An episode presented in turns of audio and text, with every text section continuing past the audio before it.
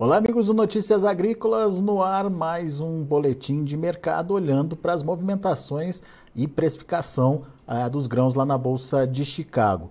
A gente vai falar um pouquinho da soja porque a gente trouxe aqui para vocês da possibilidade do mercado tomar um rumo, principalmente depois da divulgação dos relatórios do USDA eh, na semana anterior relatório de área plantada nos Estados Unidos, relatório de estoques trimestrais por lá.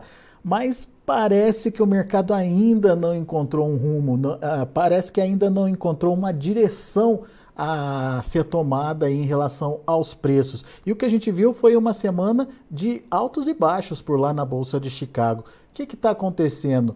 Qual, qual é a possível direção que esse mercado pode tomar. Enfim, quem vai ajudar a gente a entender é, principalmente os fatores, fundamentos, é, o que está de fato acontecendo com o mercado é o Aaron Edward, direto lá dos Estados Unidos, consultor que está com a gente aqui, de olho no mercado por lá, de olho no que está acontecendo no Brasil e, enfim, é, ajudando a gente aí a pensar em estratégias para entender esse mercado e participar da melhor forma nas comercializações.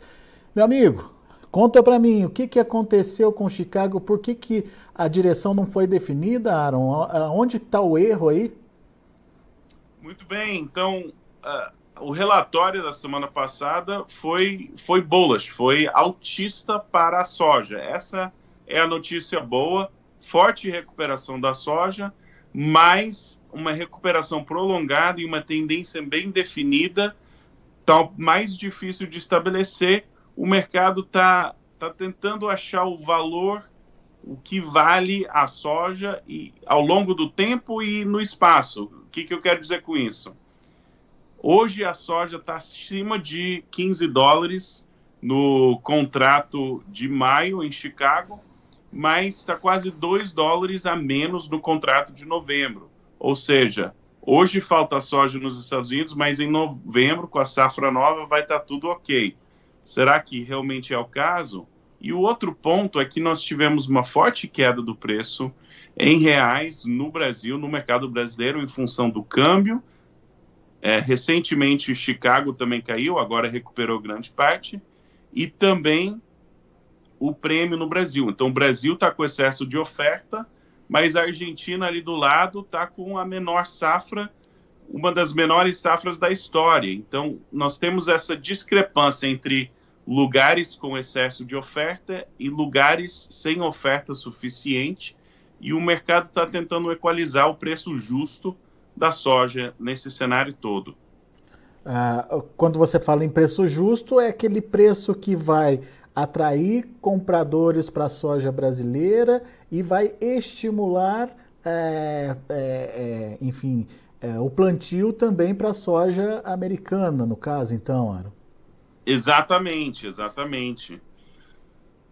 A, o, o, milho está barato nos Estados Unidos, então a margem de lucro da soja está ok, mas será que o preço do milho não vai recuperar por aqui? Será que o preço da soja tá bom nesse patamar? E se o milho der uma recuperada e esse cálculo mudar, será que a soja não tem que é, ganhar espaço, ganhar fôlego para recuperar nesses contratos mais para frente, tipo novembro? Então, tem muitas incertezas, muita volatilidade.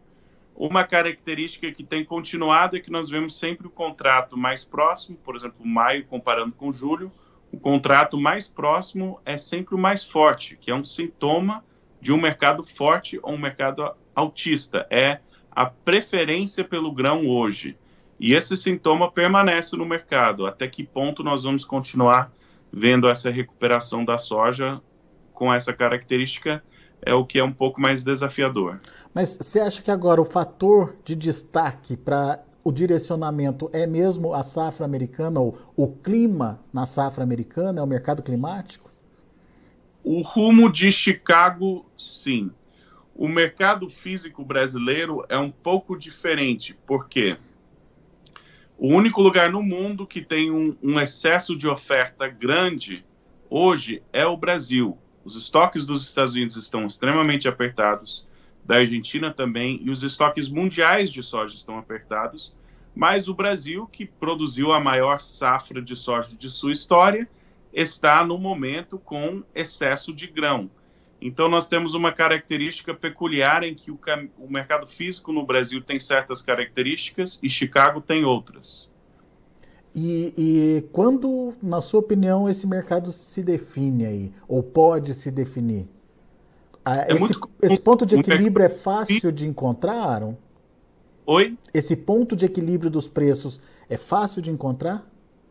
Olha, é, costuma, costuma voltar as coisas mais ao normal. Essa diferença de 2 dólares entre o contrato de maio e o contrato de novembro não costuma ficar nesse patamar por muito tempo. Então, ou novembro vai recuperar, com maio se mantendo, ou então maio vai também seguir a queda de novembro. E no Brasil, ou na Argentina, ou no mercado internacional, o mesmo é verdadeiro. Então, se você está numa área com um prêmio extremamente fraco, a tendência seria esse prêmio começar a valorizar.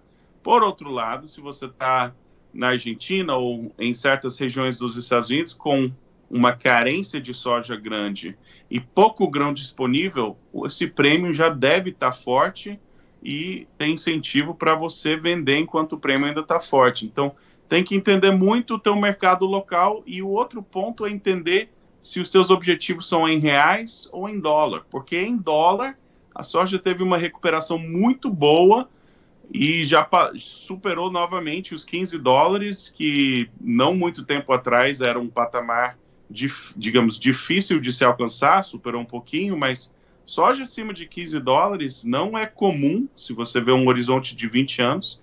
E se você visa resultados em dólar e tem que vender no curto prazo, é um bom preço.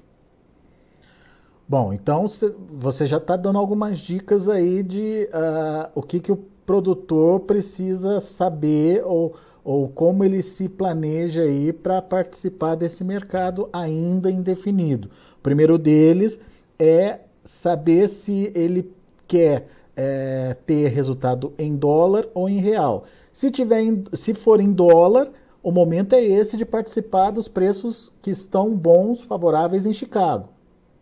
Especialmente se tem que vender no curto prazo. Se tem uma quantidade que tem que vender até o fim do mês ou até o meio de maio, tem contas na safra que são em dólar, está é, esperando o quê? Né? Já passou dos 15 novamente.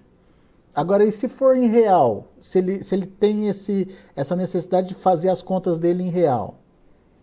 Olha, em, em real, tanto pelo premium quanto pelo preço em real, se você tem a capacidade de segurar essa soja, de forma geral, abril é um dos piores meses para você estar tá vendendo, é, especialmente em real e pelo prêmio. Então, se você, a grande pergunta é qual que é a tua capacidade de segurar esse grão ainda não sabemos o desenvolvimento da safra norte-americana. Os estoques mundiais estão extremamente apertados.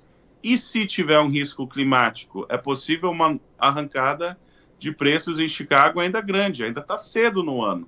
Não está nem na hora de plantar, está começando o período de plantio e o clima não é favorável. Então, existe a possibilidade de alta, mas essa possibilidade de alta você tem que ter um plano de horizonte de tempo. Qual que é a tua estratégia? Quanto tempo você pode esperar e quais preços são os seus objetivos. Então, em reais, eu encorajo paciência e se você pode esperar, se o prêmio na tua região está fraco e você tem como segurar, esse prêmio deve, deve valorizar daqui para frente.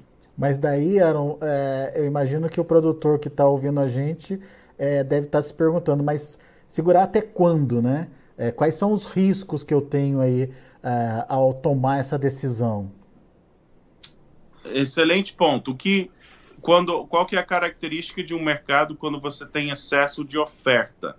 Tá, a característica é que o preço sobe um pouquinho até achar todos, todo, todos os vendedores dispostos naquele patamar de preço. Aí pode cair um pouquinho, aí sobe de novo. Então, é muito normal um mercado com excesso de oferta ter o comportamento mais ou menos de escadinha de preços crescentes. Sobe um pouco, aí cai um pouco, aí sobe mais um pouco, até conseguir fazer essa soja trocar de mãos. Os pontos que eu falaria para tomar muito cuidado, maio e junho, sazonalidade de soja nos Estados Unidos, Se a safra dos Estados Unidos está predominantemente bem, é muito difícil Chicago recuperar além desse, desse ponto. O risco ainda tem a possibilidade de alta, mas o risco de baixa da soja em Chicago é muito grande, especialmente de junho para frente.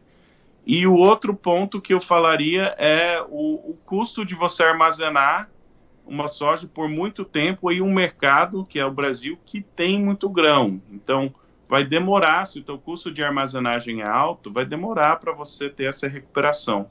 O câmbio está menos definido, mas a tendência seria é, depois da safra, muitas vezes tem uma valorização cambial do, que vem das exportações de soja e depois tem, tem oportunidades mais para frente. Então, pelas incertezas, ser um pouco paciente na venda, especialmente esperando recuperação de prêmio e recuperação da moeda, faz sentido. Quem visa resultado em dólar, especialmente que precisa vender no curto prazo, a soja está acima de 15 dólares. Não é algo para você é, descartar. É, agora, isso que você falou aí é importante, principalmente ah, no, no, no, sentido de é, participar à medida que você tem oportunidade. Ah, porque ah, você também pode segurar a soja a ponto de estar tá carregando ela, ter um custo adicional com esse carregamento e chegar lá no segundo semestre, dá tudo certo com a safra americana e você vai ter a concorrência direta com a safra americana, né, Aaron? Exatamente, exatamente. É, o ditado em inglês, eles falam na safra, né, sell the short crop, a, a safra curta quando você tem um, um, uma, uma safra que você não é, foi boa, vende logo que que está escassez que está escasso esse grão, mas quando você tem uma safra cheia, essa recuperação demora um pouquinho. Então, um pouco de paciência é justificado, até porque abril sazonalmente não é um bom mês de estar tá fazendo vendas no mercado físico brasileiro, mas tem que tomar cuidado de não ser autista para sempre nessa recuperação. Bom, então temos aí basicamente que responder a três perguntas. Uh, eu quero saber meu resultado em dólar ou em real? Primeira delas. Segunda, quanto tempo eu consigo reter essa soja? Por quanto tempo essa soja pode ficar comigo? Terceira, que estratégia que eu devo adotar para poder é, levar esse projeto de segurar a soja é, por algum tempo? É, enfim, é, tem, tem, que estar tá muito bem definido isso, né? Bem definido, muito bem definido. E essa estratégia, algum gatilho, uma condição concreta, né? Eu sempre falo, é, é uma quantidade concreta com uma condição concreta. Eu levo 5 mil sacas até o dia 30 de maio, ou algo assim, que é uma condição concreta e uma, com, e uma quantidade concreta, para você saber que você está executando quando tem oportunidades. Muito bom. Agora, Aaron, hoje teve a confirmação de um novo fator nesse mercado da soja, que foi a questão aí do é, dólar soja lá na Argentina, né?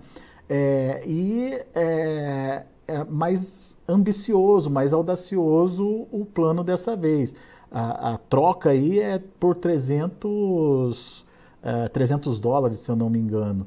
É, como é que você vê essa estratégia, se ela tem alguma validade para o mercado e se ela tem poder de influenciar na formação de preços? Olha, potencial sempre tem, é uma notícia importante, é uma notícia para acompanhar de perto. Dito isso, no ano passado, quando teve essa característica, o que aconteceu é tinham estoques de soja que não estavam sendo exportados porque o câmbio não era atraente. Esse, essa era a condição que essa política resolveu ano passado. O cenário hoje é diferente. Hoje, a Argentina não teve uma boa safra, o mercado de farelo está aquecido, existe motivo para pensar que essa, essa soja da Argentina deveria ser destinado para o farelo e não para exportação. Então, é um problema, é um cenário completamente diferente. Não tem o grão na Argentina em volume para ser exportado. Então, pessoalmente, eu não acho que essa política vai ter o efeito que teve ano passado, porque esse ano não tem soja como tinha ano passado. Vamos ver, vamos acompanhar. Tudo é possível, mas minha opinião é que é a mesma ferramenta, mas o problema mudou, então eu não antecipo os mesmos resultados ou o mesmo efeito que ano passado. Só corrigindo aqui, eu falei 300 dólares, é 300 pesos por dólar. É isso que é a, a, a nova orientação aí do governo. Enfim, uh, você tem razão, são condições diferentes, uh, momentos diferentes e a mesma ferramenta, né? Como ela vai, como ela vai se comportar, a gente precisa saber aí. O ano passado a gente viu o que, que deu. A China foi na Argentina, comprou a soja argentina, diminuiu a demanda americana uh, e, enfim, acabou segurando aí uma possibilidade de alta nos preços lá em Chicago. Uh, será que agora tem esse mesmo poder? É diferente. É diferente a situação. E vamos dizer que isso acontece. Mas se a Argentina ainda tem que fazer farelo, vão tirar a soja da onde? É possível é possível que eles exportem soja e compram soja do Brasil, né? Enfim, tem, tem muitas cenas e muitos capítulos para essa, essa história para o desenrolar, mas eu, eu tenho meu, minhas reservas esse ano. Muito bom. Vamos acompanhar. Meu amigo, obrigado mais uma vez pela sua participação conosco aqui no Notícias Agrícolas. Volte sempre, Aaron. Abraço. Abraço para você. Tá aí Aaron Edward, consultor americano aqui com a gente, trazendo as informações de mercado. Mercado que ainda está meio perdido aí, sem saber que rumo tomar. Enfim, tem um viés altista depois dos relatórios é, divulgados na semana passada, mas a gente viu o comportamento dos preços essa semana, de sobe e desce lá na Bolsa de Chicago. Segundo o Aaron, o mercado está tentando se posicionar, palavras do Aaron, se posicionar no tempo e no espaço. São situações diferentes, condições diferentes acontecendo ah, nos principais fornecedores aí, eh, de soja para o mundo, Estados Unidos, Brasil e Argentina, que deixam o mercado sem saber qual é o preço justo da soja. E daí vão é, o mercado vai testando aí que nível é esse e por isso essa oscilação acontece.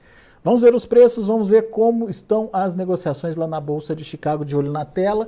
A gente teve um dia negativo para a soja, como eu já adiantei, em maio 15 dólares e 11 centes por bushel, perdendo 6 pontos e meio. Para julho, 14 dólares e 77 centes por bushel, queda de 5 pontos. Agosto, 14 dólares e 24 centes por bushel, queda de 4 pontos mais 25. Setembro, 13 dólares e 47 centes por bushel, uma perda aí de 3 pontos mais 75. Olha a diferença aí entre o segundo semestre e o valor atual da soja. Vamos ver o milho. Para maio, 6 dólares e 52 centes por bushel, perde um ponto. Julho perde meio ponto a 6,27. Setembro fica ali no 0 a 0, 5,69 e dezembro aumenta, tem uma elevação aí de 0,75 a 5 dólares e 60 centes por bushel. Vamos ver o trigo. Trigo no vermelho também, maio 6 dólares e 82 centes por bushel, 9,5 de queda, julho 6,94, 9,25 de baixa, setembro 7 dólares e 8 centes por bushel, 8,5 de baixa, dezembro 7 dólares e 26 centes por bushel, 8,25 de queda. São os números de hoje lá na Bolsa de Chicago. A gente fica por aqui, agradeço a sua atenção e audiência.